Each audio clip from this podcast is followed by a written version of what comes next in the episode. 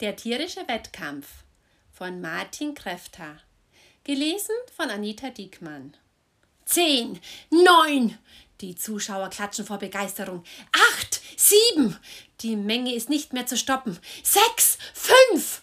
Die drei Gegner auf der Rennbahn schauen sich mit großen Augen um. Vier, drei. Nun reißen die Zuschauer ihre Arme in die Luft und schreien den Countdown mit. Zwei, eins, los!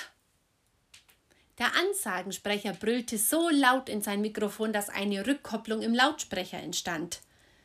Auf der Bahn wehte ein dicker schwarzer Nebel, da unter den Zuschauerplätzen eine Teerkanone abgefeuert wurde. Tobias liegt mit zwei Meter Vorsprung vorne, aber Lukas folgte auf dem Fuße. Martin mit der Nummer zwei auf dem Rücken rannte mit kleinen Schritten schnell hinterher. Noch 50 Meter brauchen Tobias und Lukas zur Ziellinie, denn die beiden rannten auf gleicher Höhe nebeneinander.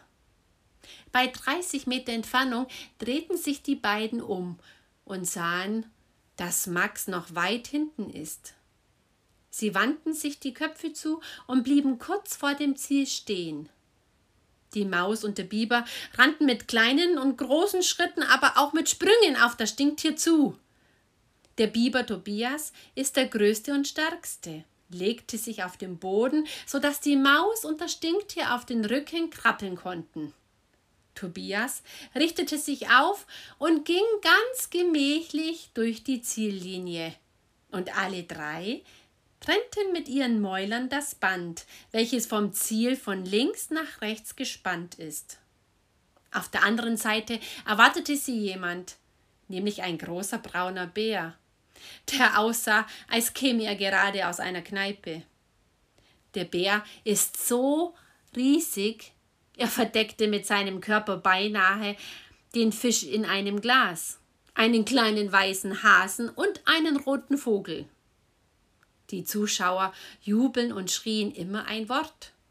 Teambereitschaft! Teambereitschaft!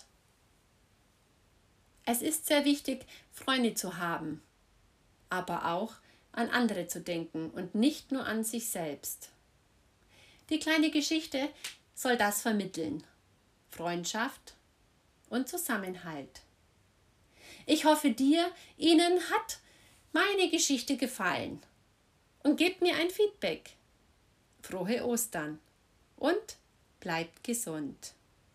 Mit freundlichen Grüßen, Martin Kräfter.